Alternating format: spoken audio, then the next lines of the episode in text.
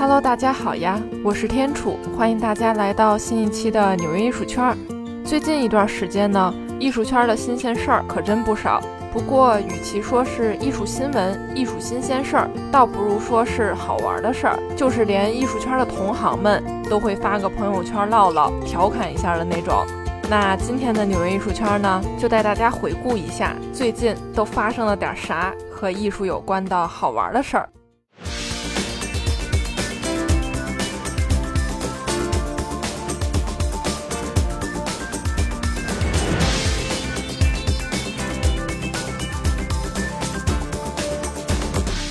首先呢，就是上礼拜新鲜出炉，让艺术圈内人都热烈讨论的一则艺术趣闻。事情呢是这样子的：位于丹麦奥尔堡的昆斯腾现代艺术博物馆举办了一个展览，一共呢邀请了二十二位艺术家参展，主题呢就是讨论个人在现代劳动力市场中的作用。那展览开幕后呢，其中一位艺术家的作品在里面真的是特别显眼。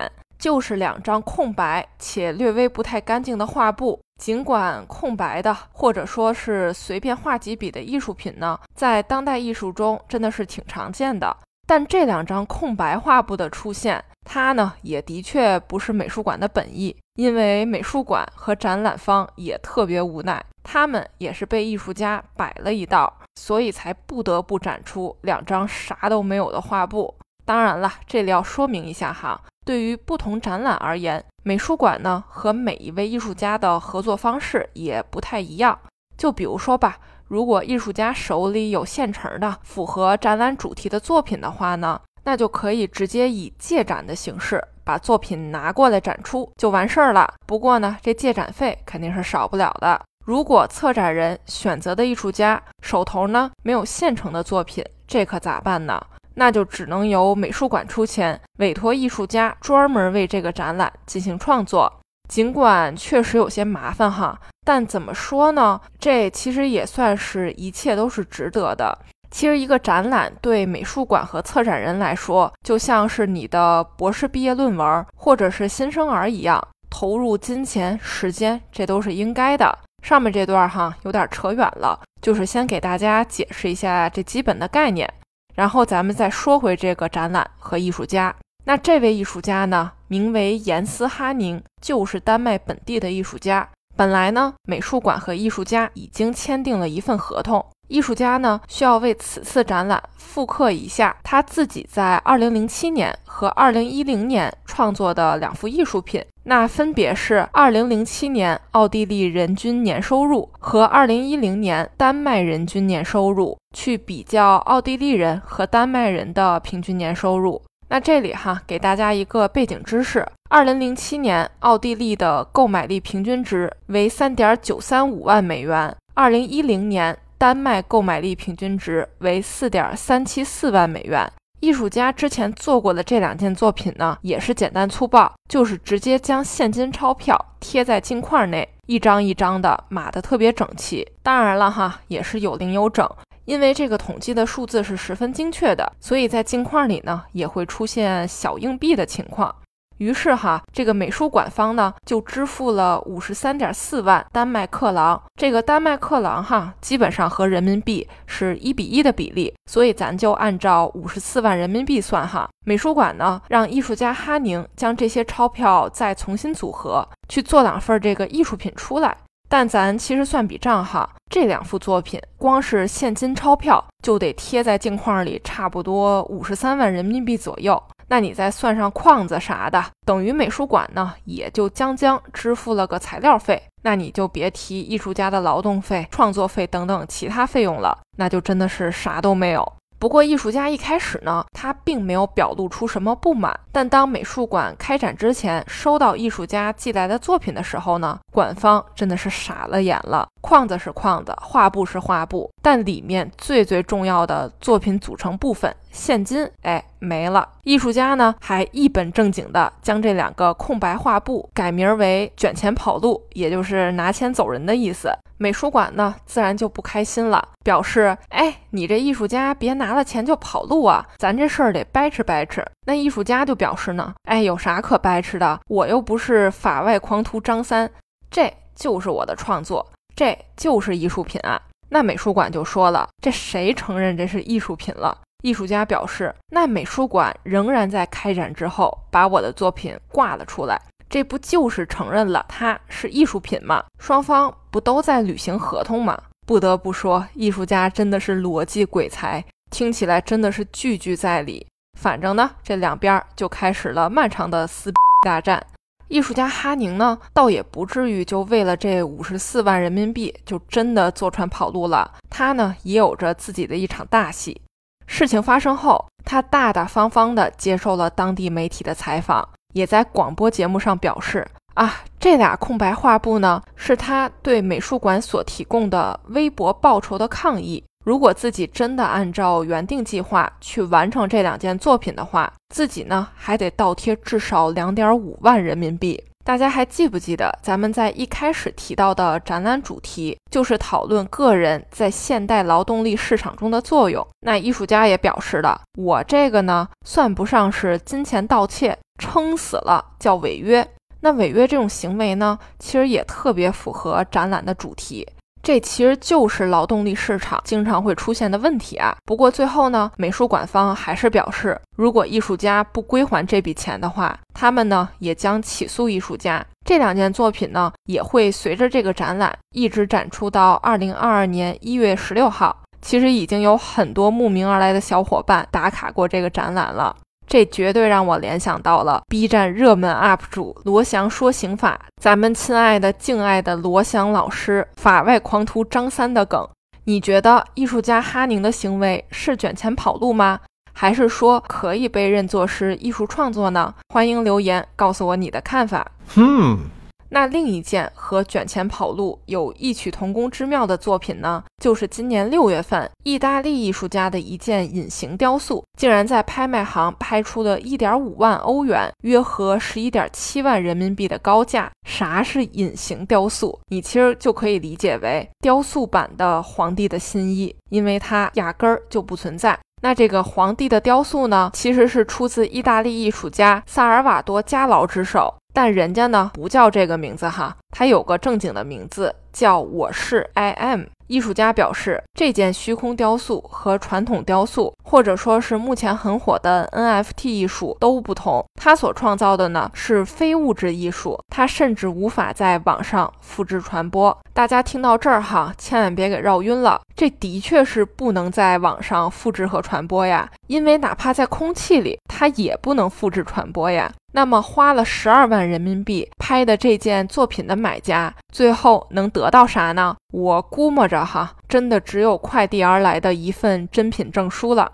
那艺术家加劳这边呢，还十分认真地给出了雕塑安装的建议。亲爱的藏家，这边建议您呢，把它安置在一个特殊的房间里，留出一百五十厘米见方的空间，保证四周呢没有障碍物就可以了。那对灯光、温度、湿度，艺术家这边呢没有任何要求，因为它压根儿就没有实体。这个我可能形容的有点夸张了哈，但事实呢确实是如此。如果你要问了，这也能算艺术品吗？还有没有王法？有没有法律了？但这件作品在拍卖会上从六千欧元的价格起拍，最终经过多轮叫价，最终以一点五万欧元的价格成交。其实从侧面呢也能看出来，艺术家加劳的这个创作理念其实是被艺术市场所接受的。这其实并不是加劳第一次创作有关皇帝的雕塑的作品了。二零二零年二月，艺术家曾在意大利米兰广场上展出了雕塑作品《沉思中的佛陀》。地面上呢画了一个正方形的白框，也算是圈出了这个佛陀的位置。然后由空气制成的佛陀坐在中间。没错，这佛陀呢还是没有实体的，只存在于观者的想象之中。今年五月份，加劳呢又在纽约证券交易所门口展出了他的另一个不存在的雕塑作品《阿弗洛狄特的哭声》，同样还是在地上画了个白色的圈圈，然后镜头慢慢的聚焦在白色圈圈之内，但依旧你啥也看不到。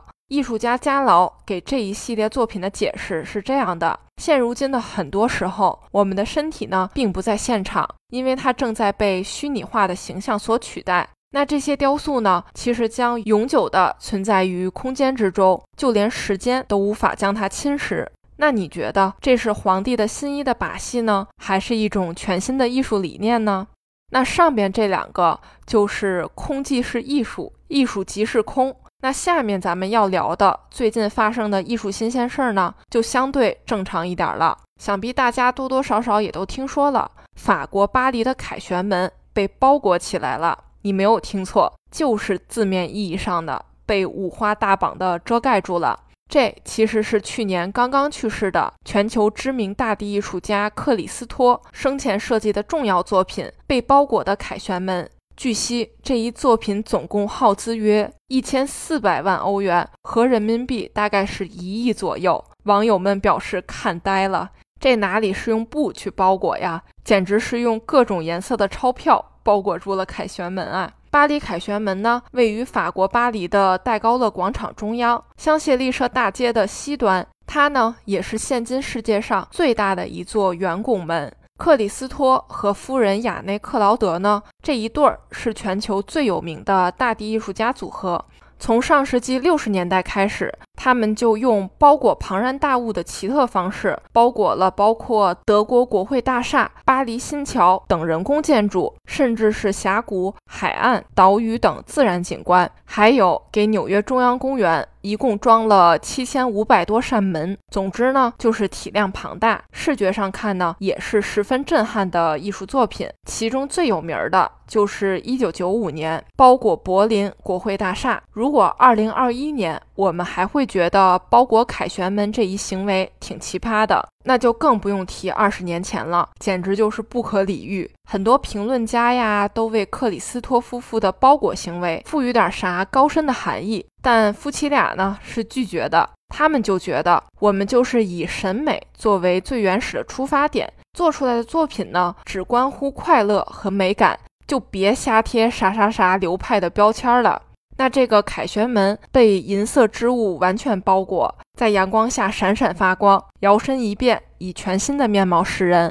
被包裹的凯旋门呢，总共使用了两万五千平方米的可回收聚丙烯银色织物，由九十五人组成的布展团队，从五十米高的凯旋门顶部慢慢垂放下这些银色的布料，然后再用总长约为三千米的可回收绳索将其扎紧。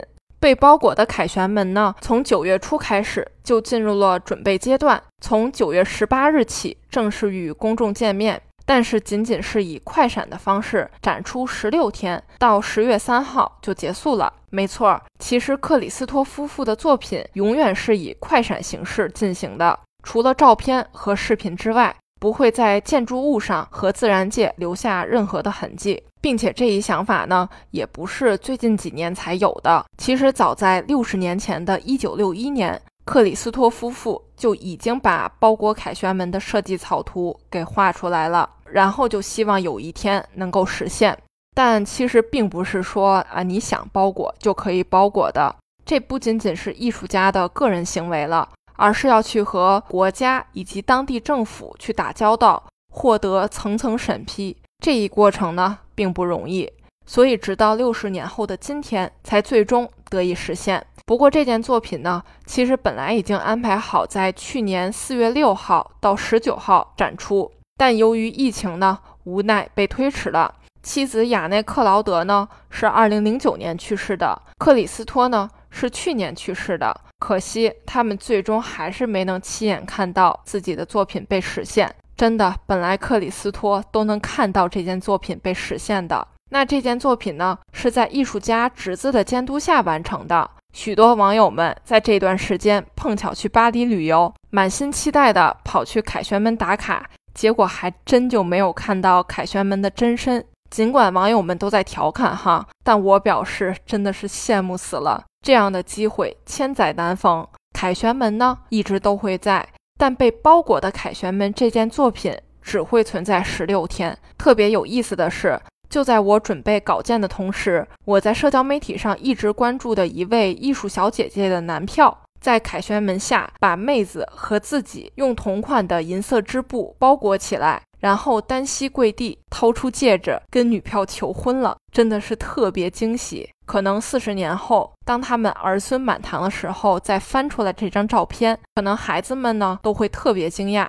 这还是我们熟悉的巴黎凯旋门吗？爷爷是不是上面有人啊？是不是跟奶奶求婚的时候还特意的去装扮了凯旋门呢？哎，真的是酸了酸了。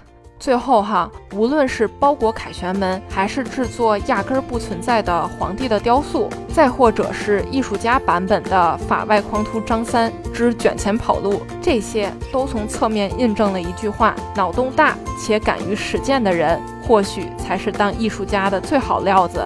反正呢，这些脑洞一般人还真是想不到，更别提直接疯狂的去进行实践了。好啦，这一期的纽约艺术圈就是这样啦。上述三件，你印象最深的艺术新鲜事儿是哪一件呢？欢迎留言，咱交流交流。我是天楚，我在纽约，下期见啦。纽约艺术圈中到底有多少不为人知的故事？这里是纽约艺术圈，我是天楚，我在纽约，带你唠唠纽约艺术圈里那些可可爱爱、奇奇怪怪的小故事。希望你也会和我一样爱上它。